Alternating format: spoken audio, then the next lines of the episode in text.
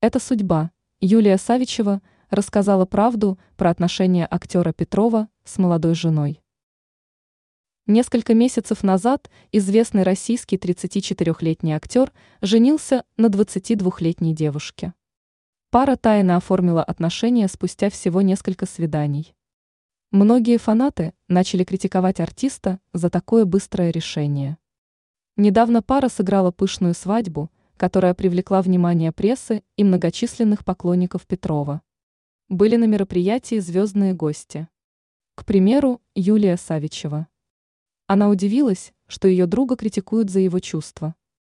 Знаменитость отметила, что ее друг действительно увидел будущую жену случайно на улице.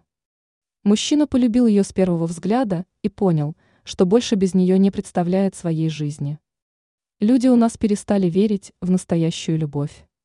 Я видела, как это все происходит, какие энергии люди излучают, как они себя ведут.